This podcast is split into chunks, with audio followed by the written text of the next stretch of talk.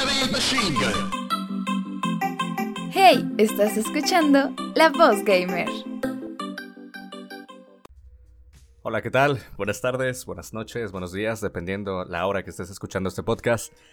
Pues bueno, una semana más, ya yo prácticamente hago podcast cada vez que puedo. Te voy a ser honesto, yo que más quisiera hacer podcast cada semana o inclusive diario, pero realmente en mi vida no pasan tantas cosas interesantes, es muy monótona mi vida. Además de que sea muy monótona, no tengo tanto contenido de videojuegos o de películas o de cosas del mundo geek, del cual pueda yo hablar y, desenvolverme con mucha seguridad como pretendo siempre hacerlo. Pero bueno, hoy sí vengo con mucha información, un juego que ahorita está en la boca de todos y prácticamente en la mano de todos porque está incluido en el servicio de Game Pass, eh, de Xbox Game Pass, un servicio que prácticamente te cuesta un dólar si es tu primera vez durante tres meses, o bueno, recurrentemente 149 pesos si quieres jugar en PC o en Xbox, ¿no? Que el juego es Back for Blood, pero ahorita vamos a hablar de eso. Quisiera darte una recomendación muy personal de una serie que está en Netflix. Eh, estuvo en top 1 durante una semana porque como que a la gente le empezó a gustar. Y yo creo que es muy importante que la veas porque nosotros como hombres debemos de entender muchas cosas que están sufriendo las mujeres en estos movimientos feministas que están haciendo. Y créeme que esta película, que esta serie te puede cambiar mucho la perspectiva de cómo es que tú ves la cuestión de una mujer siendo mamá soltera, que tiene abuso, pero bueno. La serie se llama Mate, eh, creo que en México le pusieron cosas por limpiar o las cosas para limpiar. esta, esta serie voy a ser muy breve, no me quiero meter mucho de lleno con esto, solo es una recomendación. Trata de una mujer que es abusada, pero tiene un abuso psicológico, verbal. No la golpean, no es la típica serie de mujer golpeada que sale, no. Va un poquito más de trasfondo que no todo, no todo abuso, no todo acoso, no toda eh, violencia intrafamiliar, violencia de hogar, tiene que ser golpes. O sea, tú no tienes que esperar a que alguien te golpee, a que alguien te pegue, para que tú te puedas ir de la casa cuando tú sientas que tienes peligro. Eh, peligro. Esta serie trata de pues una, una mujer de 25 años que no, que no tiene la, una carrera universitaria, tiene una hija, tiene un esposo que la verdad eh, es un alcohólico, no trabaja o tiene poco trabajo, no gana mucho, viven en una casa rodante, en un bosquecito todo feo. Entonces, en una ocasión esta, esta mujer, no te quiero spoilear, en una ocasión esta mujer se siente en peligro debido a que su, su esposo está haciendo cosas que le prenden los focos, ¿no? Le prende un foco rojo en su cabeza y opta por irse. Y de ahí se van desenlazando muchas cosas, muchas situaciones que la verdad esta mujer vive con su hija y está lidiando en una lucha interna en el cómo puede sobrevivir, darle un hogar a su hija, darle un futuro, un buen futuro a su hija, un buen porvenir a su hija, a ella misma, las dificultades que presenta del, oye, tienes que trabajar, pero ¿quién va a cuidar a la niña? ¿Dónde vas a dormir? ¿Dónde va a vivir? Ese tipo de cosas te las, te las presenta de una manera muy interesante. Mm, son 10 son diez capítulos de 40 minutos cada uno. Y, y créeme que vale mucho la pena. Te pone una perspectiva diferente. No te va a cambiar la vida. No te va a cambiar tu manera de pensar como vives pero te va a dar una semillita en tu cabeza, siento que te puede plantar una semillita, para que entiendas lo que una mujer pudiera llegar a sentir, o por lo menos que tengas de alguna manera empatía con ese tipo de mujeres, que si bien sé que es una serie, es ficción, es una realidad para muchas mujeres, es una realidad para muchas vecinas que a lo mejor tú tienes y que pueden vivir esta situación en el cual se sienten encarceladas en su casa por un hombre opresor, de alguna manera, porque aquí te es muy interesante porque aquí te presenta muchas mucho, muchos de los abusos que puedes llegar que una mujer puede llegar a tener desde el psicológico, desde el social, desde el físico y sobre todo del monetario. No sé si ustedes sepan, seguramente conoces o tienes a una, a una mujer que prácticamente su esposo es el que maneja las cuentas y no deja que la esposa trabaje porque tiene que cuidar la casa, porque tiene que cuidar a la hija, porque tiene que hacerle de comer al hombre. Por consecuencia, ella no tiene un peso del cual disponer que diga, este es mío. Ella tiene que ir con el esposo, con el hombre de casa, a decirle, oye, ¿me puedes dar 10 pesos para que pueda ir a la tienda? Yo sé que eso en América Latina es, es, es, es, muy normal. Mis padres fueron así, seguramente los tuyos son así. Pero aquí te dice que eso es un abuso. Es un acoso también, vaya, es un abuso lo que te están dando, lo que está haciendo este hombre, ¿no? Y es, muy padre ver que no todo el abuso tiene que ser físico, sino puede haber abuso de todas las formas y todos los colores. Y tú tienes que reaccionar ante ello, ¿no? Y esta mujer no se da cuenta hasta que va a un refugio, ve a otras mujeres que también viven la unas de las mismas situaciones, desde que las golpeaban, desde que casi las matan, desde que las abandonaron, muchos abusos que van presentando. Y es, es algo muy recurrente porque entre, en ese refugio para mujeres que sufrieron algún abuso, dicen que muchas han recaído, o sea, muchas regresan cinco veces. Que a la quinta vez es que te das cuenta que, que ya, ya basta porque muchas regresan a su misma situación precaria de donde vinieron. Y van y vienen dos, tres, cuatro, cinco, veinte veces. Y es algo normal entre ellas. Y dicen, a mí me tocó cinco veces darme cuenta que no tengo que volver. A ella le tomó siete, a ti cuántas te va a tomar, ¿no? Entonces eh, en la serie pues sí vuelve, vuelven ciertas cositas, van a pasar ciertas cosas, pero bueno, te la recomiendo mucho, se llama Mate. Eh, de hecho, Mate significa como mucama, como no sirvienta, porque inclusive la palabra suena feo, pero son estas mujeres que van a las casas a limpiar. Por eso se llama maid, porque ella parte del trabajo que llega a conseguir es limpiando casas. Entonces está muy interesante. De Vela son 10 capítulos, es una muy buena serie. La actriz no sé cómo se llama, de hecho no, no investigué antes de hacer este podcast, pero la actriz por ejemplo sale en Dead Stranding, es Mama en Dead Stranding, la que siempre carga al, al niño. Y, es, y algo, un dato curioso es que dentro de la serie, la mujer, la, ahora que la personaje principal, su mamá dentro de la serie es su mamá en la vida real. Entonces hay una muy buena química. Se, se siente porque son madre e hija interpretando a madre e hija dentro de la serie. Entonces sí se siente mucho esa, esa química que tienen, porque evidentemente biológicamente son madres. Pero bueno, la recomendación de, Netflix es esa.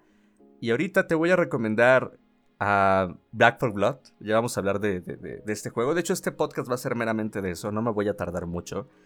Te voy a dar mi recomendación, mi opinión y mis conclusiones. Porque ya lo terminé. Es un juego que lo terminas en 15 horas, 10 horas. Yo lo terminé en 12 horas más o menos. Entonces puedo darte una opinión muy, muy, muy breve. El juego es tan bueno que no te recomiendo que lo compres. Así.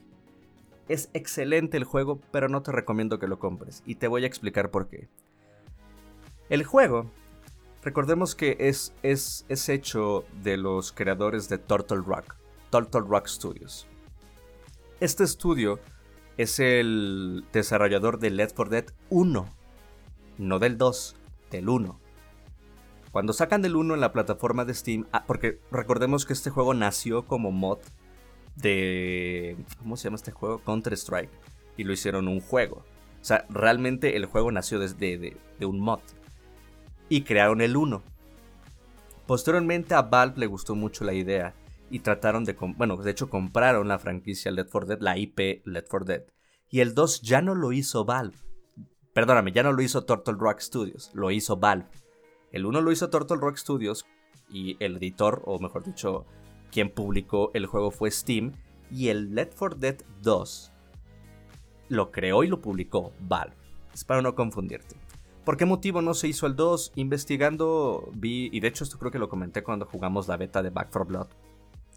Decían que por cuestiones logísticas, por cuestiones creativas y por cuestiones de que era muy complicado trabajar con un estudio que estaba en otro estado muy lejos. O sea, Val tenía las oficinas en X estado y Turtle Rock tenía las oficinas en otro estado.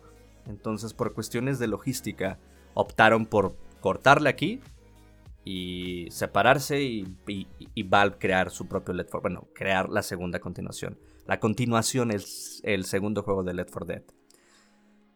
Posteriormente a eso, hicieron el peor juego del, de, yo creo que de la década, que es eh, Evolve, este juego de 4 contra una bestia, en el cual literal tienes que andar persiguiendo una bestia. Er, eran cuatro jugadores y una bestia. Y se vendió como de los creadores de Let for Dead, ¿no? Etcétera. Pero bueno, después de tantos, de, de 3-4 años, desde que salió Evolve, el juego ya cerró, ya no sirve, si lo quieres jugar no tiene servidores, llega este, Back for Blood. Te puedo decir que es muy bueno.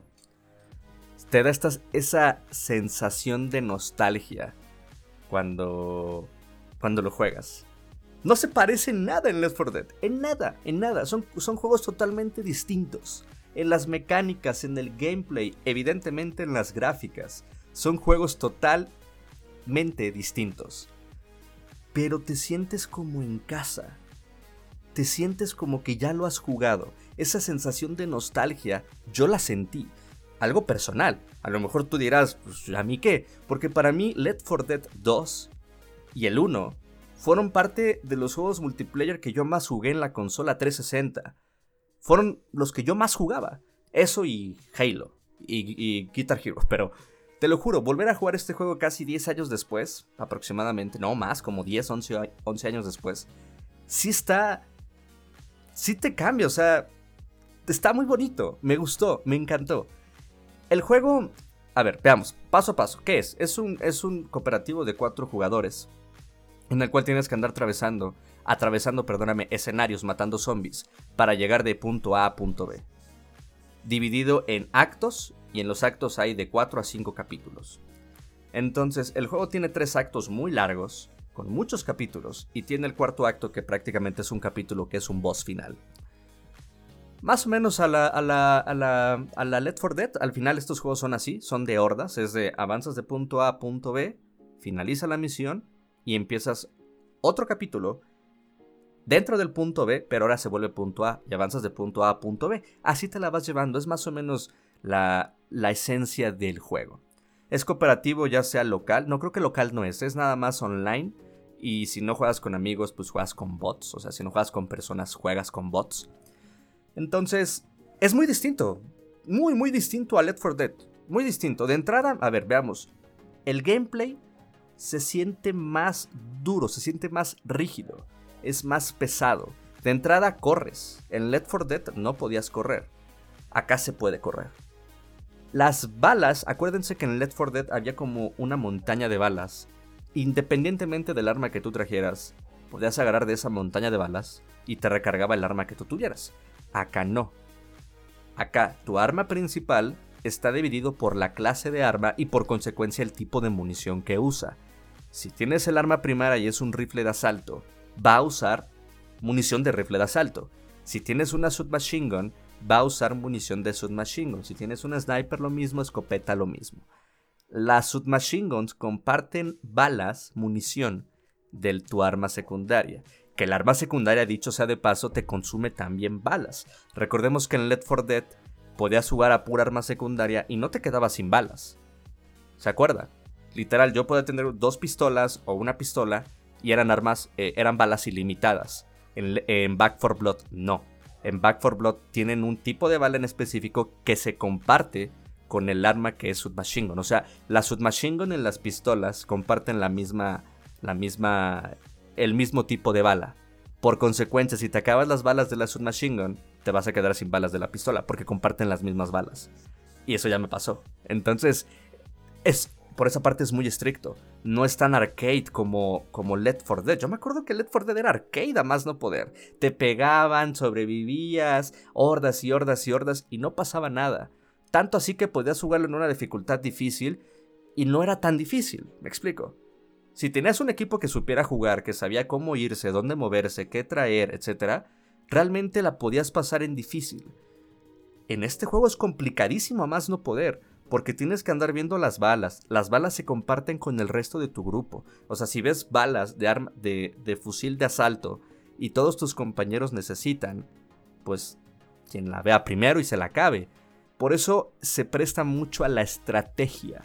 La palabra correcta para describir el cambio que tienen los juegos como The Let for Dead a este es la estrategia. De entrada, uno de los cambios más, más grandes que tiene es que ahora tienes cartas, tipo pasivas. Haz de cuenta que tú, dentro del juego, puedes elegir 15 cartas. 15 cartas que cada ronda te va a dejar poner una diferente. Esta carta que trae son pasivas. Hay pasivas de que puedes revivir más rápido, te curas más. Hay pasivas que son grupales, o sea que esta, esta cartita hace que todos mis amigos de mi grupo, los cuatro, tengamos un 10% más de munición, haciendo que cada uno de nosotros vaya estratégicamente bien puestos para sobrevivir, ya que a lo mejor yo traigo una carta que a mi grupo le da más munición y mi amigo trae una carta que a su grupo le da más vida a, a todos, ¿no? Entonces, estratégicamente, tenemos que ir con cartas muy específicas si queremos pasarla en difícil o en extremo, ¿no? Que creo que tiene tres dificultades. Recluta... Eh, ¿Qué es recluta avanzado? Fácil, medio y difícil. Esas, son tres. Y en fácil estaba difícil, o sea, yo llegué a, a hacer wipe, o sea, a tener que repetir la misión varias veces porque estaba complicado. Estaba muy complicado ciertas zonas, ciertos niveles que estando en fácil se me complicaba. También a lo mejor a lo mejor mi equipo no era muy bueno, a lo mejor no tenían las cartas correctas, se presta que sea más, más difícil, pero no quita el hecho de que, oye, está en fácil. Yo juego Let for Dead en fácil y lo paso sin ninguna complicación. Entonces, la palabra correcta de este juego es que ahora es más estratégico por la cantidad de cartas que tú elijas y que tu equipo elija para poder sobrevivir. Ya que aquí es pasivas. O sea, aquí es el juego de las cartas. Es el juego de las pasivas. E-, eso está muy interesante, lo hace más dinámico, pero realmente lo hace más complicado. Porque hay bastantes cartas, una cantidad de cartas exageradas que te puedes pasar fácil media hora viendo qué cartas te conviene. Y si vas a jugar en difícil, tienes que tener amigos. O sea, este juego es jugarlo con amigos sí o sí. Amigos con quien hables, no gente online. Digo, de preferencia, pues con gente que tú conozcas. Si no queda de otra, juégalo online. Porque la cosa negativa que tiene este juego, y es lo que yo no me explico, Let for Dead, el 2, vamos a poner, es más, el 1, un juego de hace 12 años. 12 putos años tenga una mejor inteligencia artificial que Back for Blood. Es una mentada de madre que después de 12 años, sí, 12 años, los bots de Let for Dead, tus compañeros que están controlados por la inteligencia artificial, estén mucho mejor que los de acá, los de Back for Blood. Los de Back for Blood son una porquería. No juegues solo no juegues solo. Vas a hacer más corajes jugando solo que jugando con un amigo o con un desconocido que a lo mejor tenga la televisión apagada, que a lo mejor tenga lag por mil. Te juro que va a jugar mejor que una pinche inteligencia artificial de Back for Blood. Son un asco. Un asco. Te disparan. No le disparan al enemigo. Hay un bug que, que, que parece que están caminando sobre su propio eje haciendo que no avancen. O sea, y visualízate al bot, a ti, caminando sobre tu propio eje sin avanzar. O sea, estás haciendo como que la animación que caminas, pero no estás caminando, estás en el mismo lugar haciendo como que caminas, dándote esa sensación que estás atorado. Pero no está atorado, está pendejo la, la chingada IA. Es algo muy, muy, muy, pero muy molesto de este juego. Y yo creo que por eso no se me hace un juego muy bueno. Por eso, cuando juegas con amigos es divertido, o sea, hasta aventar piedras con amigos es divertido. Pero cuando juegas este juego con la inteligencia artificial es un dolor de cabeza. Simplemente evítalo, evítalo. Oye, es que no tengo internet, no lo juegues. No lo juegues. De verdad, si vas a entrarle a este juego, que sea con internet y por lo menos que sea con gente random que encuentras en el, en el matchmaking o que tengas a tus amigos mucho mejor. Porque si juegas con la inteligencia artificial, te vas a, dar de topes en la cabeza. Porque es una porquería. Créemelo. Te disparan. Te disparan. Let for Dead 1, la inteligencia artificial no te disparaba. Acá sí te dispara.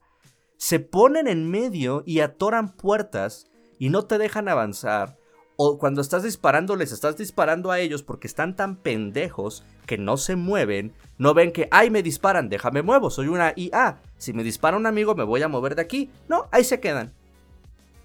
Están programados con las nalgas. A este juego creo que lo que se les olvidó fue poner una IA. Le pusieron la IA de un NPC de, de, de Fallout. De Fallout 76 cuando salió. Que no tenía NPCs cuando salió. Así. Así. Entonces, no lo juegues solo. Te lo juro. O sea, créeme. créeme, por favor, créeme. Te lo pido, te lo, créeme, no juegues solo. No juegues con NPCs. No juegues con inteligencia artificial. No juegues, por favor, hazme caso. Yo te quiero, te quiero mucho para recomendarte esto. No juegues con inteligencia artificial. Pero bueno. Otra queja que tengo es que es muy repetitiva las misiones. Haz de cuenta que en Let for Dead tenías como una transición de punto A, punto B, punto C y punto D, por ejemplo.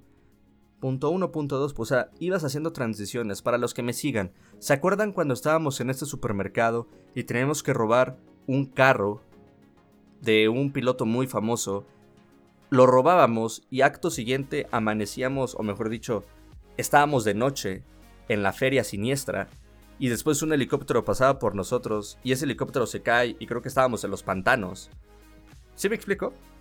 O, sea, ibas, empezabas en el hotel, después ibas al centro comercial, después ibas a la feria, a la feria, feria siniestra y después estabas en los pantanos, ¿no? Creo que en ese orden más o menos. Bueno, tienes una continuidad de, de, de punto A a punto B. Aquí no. Aquí el capítulo 1, empiezas en el punto A, vas al punto B, regresas al punto A, o sea, en el punto B hay una cinemática que te subes a un carrito, que pasan por ti, y otra vez regresas al punto A. O sea, en el mismo lugar donde hiciste respawn al inicio del capítulo, reapareces otra vez ahí. Y si bien ya te vas por otro camino, te vas por otro camino, haz de cuenta que dices, ok, ya estoy aquí, me voy a otro camino, porque no, es el, porque no es el mismo. Si bien es el mismo punto de partida siempre, son caminos diferentes. Sí se siente raro y yo hasta me llegué a confundir pensando que había repetido la misión. Pero no, sencillamente que ahí es el punto de partida y nos vamos para otro lado. ¿Se acuerdan que les mencioné lo de, lo de las cartas? También hay cartas para los enemigos. Así como tú tienes cartas a tu favor, los enemigos de manera aleatoria por, por, el sistema. O sea, cuando inicias la partida te aparece el sistema de cartas, o sea, las pasivas que puedes poner los bots, los enemigos, el juego mismo, a los enemigos les da también cartas pasivas. Y es muy dinámico, porque puede haber pasivas donde los enemigos tipo Boomer, eh, Hunter, eh, es un Spitter, por ejemplo, o sea, estos enemigos especiales, a lo mejor su punto débil lo tienen con escudo, ¿no? O sea, que no son tan fáciles de matar, a lo mejor se les complica esto, tienen más vida, hasta cambia el, clima, donde hay una tarjeta que dice que todo va a ser como con mucha niebla, haciendo que no veas nada. O sea, si el mapa era de noche, con esa tarjeta lo cambia todo a de día, pero con niebla. Entonces es muy dinámico. este juego lo que, lo que hace que sea dinámico son las cartas. Let for Dead 2 era puro gameplay, era pura diversión, era puro, puro, puro fun game, o sea, puro gameplay te, quedabas sin balas, agarrabas balas, te quedabas, te matabas. O sea, era muy, muy arcade. Este es más estratégico, más de pensar. Acá te pegan y te bajan mucho la vida. Allá tenías 100% de vida y te podían pegar como 60 zombies y te bajaban la mitad de la vida, ¿no? Estando en fácil. Acá te pegan 60 veces y ya estás a un cuarto de vida, si no es que muerto. Vas mejorando tu vida conforme vayas avanzando los capítulos. O sea, es como un RPG. Inicia siendo tu vida al, al 100 y conforme vayas abriendo cartas, descubriendo cartas dentro, dentro del, del, del, juego, recordemos que las cartas son pasivas, va subiendo que la vida, va subiendo que la munición, va subiendo que tener más granadas, entonces va aumentando tu personaje conforme vayas avanzando capítulo tras capítulo. Y literal, parece un RPG. Vas a llegar a tener 200 de vida. Iniciaste con 100, ahora tienes 200. Iniciaste con 300 balas, ahora tienes 700. Y vas aumentando tu personaje, tanto RPG. Las armas ahora tienen attachments. Entonces, antes, acuérdate, en Let for Dead era agarrabas la AK-47, la M15, la MP5 y, y listo. No creo que la MP5 no estaba. Pero bueno, la agarrabas y listo.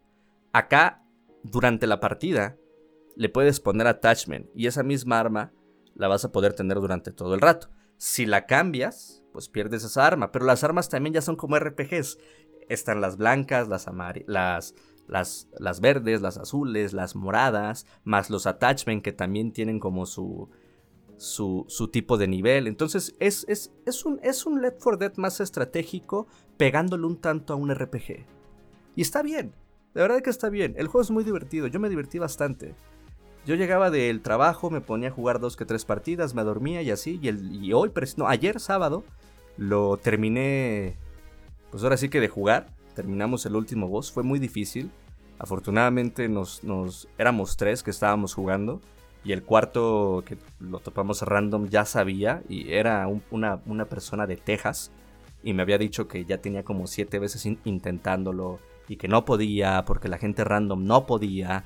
Y eso dije, wow, o sea, el juego es difícil. El juego no es fácil. El juego no es Left for Dead. Pero te hace sentir. O sea, tiene.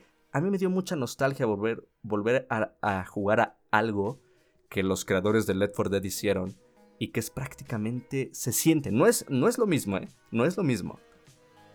Pero se siente, se siente, es muy nostálgico. Pero no lo compres. no lo compres. Vale 1600 pesos, 1300, 1400. Cómpralo en Game Pass. Contrata Game Pass y cómpralo. Una vez que lo terminas, realmente ya no hay motivo por el cual volver. El juego tiene una historia, cosa que Left 4 Dead no la tenía. Las historias las veías pintadas en los en las paredes de los de los refugios. Acá literalmente tenemos cinemáticas. Cada vez que terminas una, una misión hay cinemáticas. Los personajes son agradables. Está doblado al español latino. Entonces es muy padre que el juego te lleve de la mano en una historia y no la tengas que encontrar viendo videos en YouTube de alguien que la encontró leyendo lo que decían las paredes, acá tú lo puedes saber. Pero no lo vale, o sea, no vale 1200 pesos, no vale lo de un juego completo. Estos juegos es darle rejugabilidad al 100%, rejugabilidad, rejugabilidad. O sea, lo acabas, lo vuelves a jugar, juegas con amigos, conoces gente nueva, juegas con ellos otra vez, subes de dificultad, te generas un team con quien te sientas seguro de, de andar subiendo de dificultad y que no mueran, gente buena, etc. O sea, es mucho de, de rejugabilidad. Si tú te ves jugando esto todos los días, acabándolo todos los días, reiniciándolo todos los días, es tu juego. Pero si, en vez de gastar 1200 pesos en este, puedes gastar medio año de suscripción de Game Pass, que sean aproximadamente como 700, 800 pesos, y a la par tienes muchísimo más juegos, y con esos 600 pesos extras o 500 que te sobraron de lo que iba a costar a juego completo, pues te compras otro juego en rebaja, ¿sí me explico?